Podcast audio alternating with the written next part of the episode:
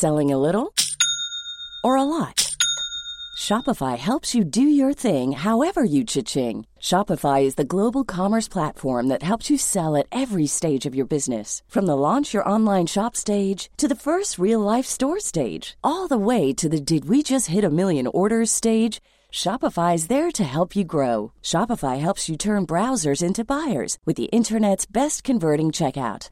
36% better on average compared to other leading commerce platforms because businesses that grow grow with Shopify. Get a $1 per month trial period at shopify.com/work. shopify.com/work.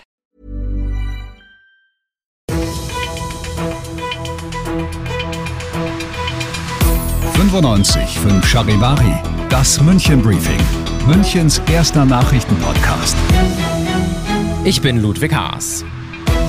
Servus, schön, dass du auch heute hier bei mir im Podcast dabei bist. In fünf Minuten gebe ich dir jetzt einen Überblick darüber, was in und um München heute alles so los war. Es tut mir ja für alle Münchner Schülerinnen und Schüler schon ein bisschen leid, das auszusprechen und dran zu erinnern, aber am Dienstag sind die Sommerferien leider vorbei, die Schule geht wieder los.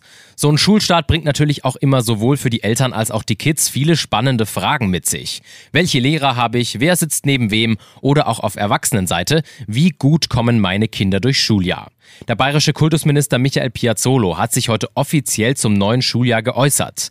Die Unterrichtsversorgung der 1,7 Millionen Schülerinnen und Schüler in Bayern sieht er gesichert. Ja, ich bin positiv gestimmt, weil wir intensiv gerade auch in Zusammenarbeit mit Regierungen und Schulämtern den Unterricht vorbereitet haben und gut aufgestellt sind, was die Unterrichtsversorgung anbetrifft. Das heißt aber nicht, dass man jetzt die Hände in den Schoß legt, sondern wir müssen natürlich auch weiter schauen, wie es dann weitergeht, dass wir auch für etwaige Krankheitsfälle gerüstet sind. Insofern geht uns die Arbeit nicht aus. Außerdem habe man zwar so viele Lehrer wie nie, aber auch große Herausforderungen. Eine davon, die Digitalisierung in der Schule. Piazzolo sieht sich zum Beispiel durch Tablets gut gewappnet. Ja, wir verstärken es immer mehr, die Digitalisierung. Und ich freue mich, dass wir da auf Platz 1 stehen bundesweit. Wir werden auch zusätzlich unsere Anstrengungen in diesem Bereich vertiefen. Mein Ziel ist es, die 1 zu 1 Ausstattung an den weiterführenden Schulen, also jeder Schülerin und jedem Schüler ein Gerät. Da sind wir auf einem guten Weg. Es gibt in Bayern schon über 800.000 Geräte. Seite ist auch noch ein bisschen was zu tun. Das wollen wir im nächsten Koalitionsvertrag entsprechend vereinbaren, dass wir da zügig vorankommen.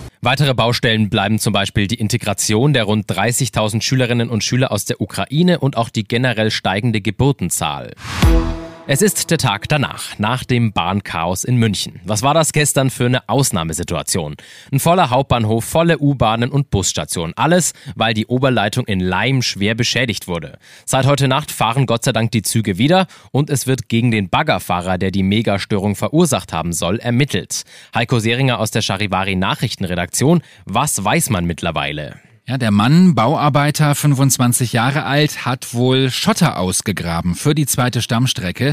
Dabei ist er mit der Schaufel seines Baggers in die Oberleitung gekommen und hat sie runtergerissen.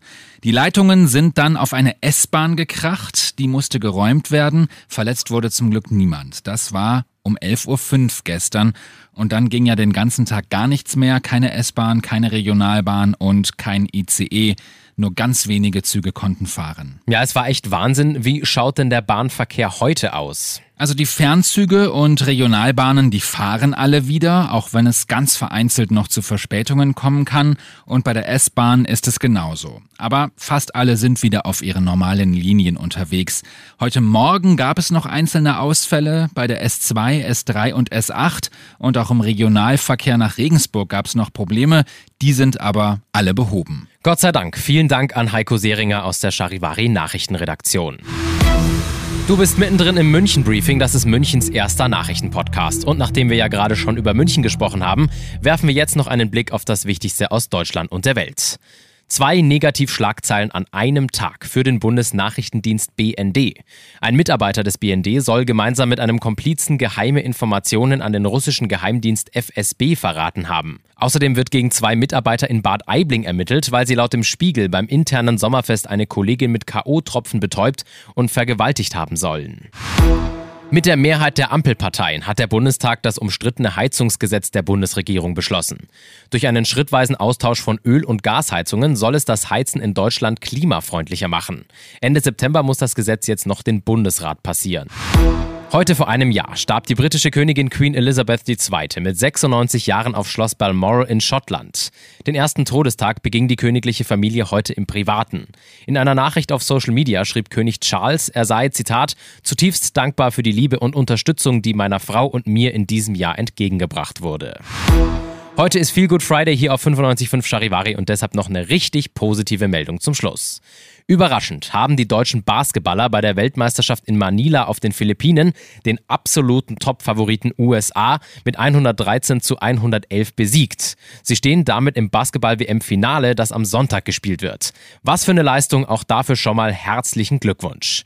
In diesem Sinne, ich bin Ludwig Haas, ich wünsche dir noch einen schönen Feierabend und dann auch ein wunderbares Wochenende. Ciao.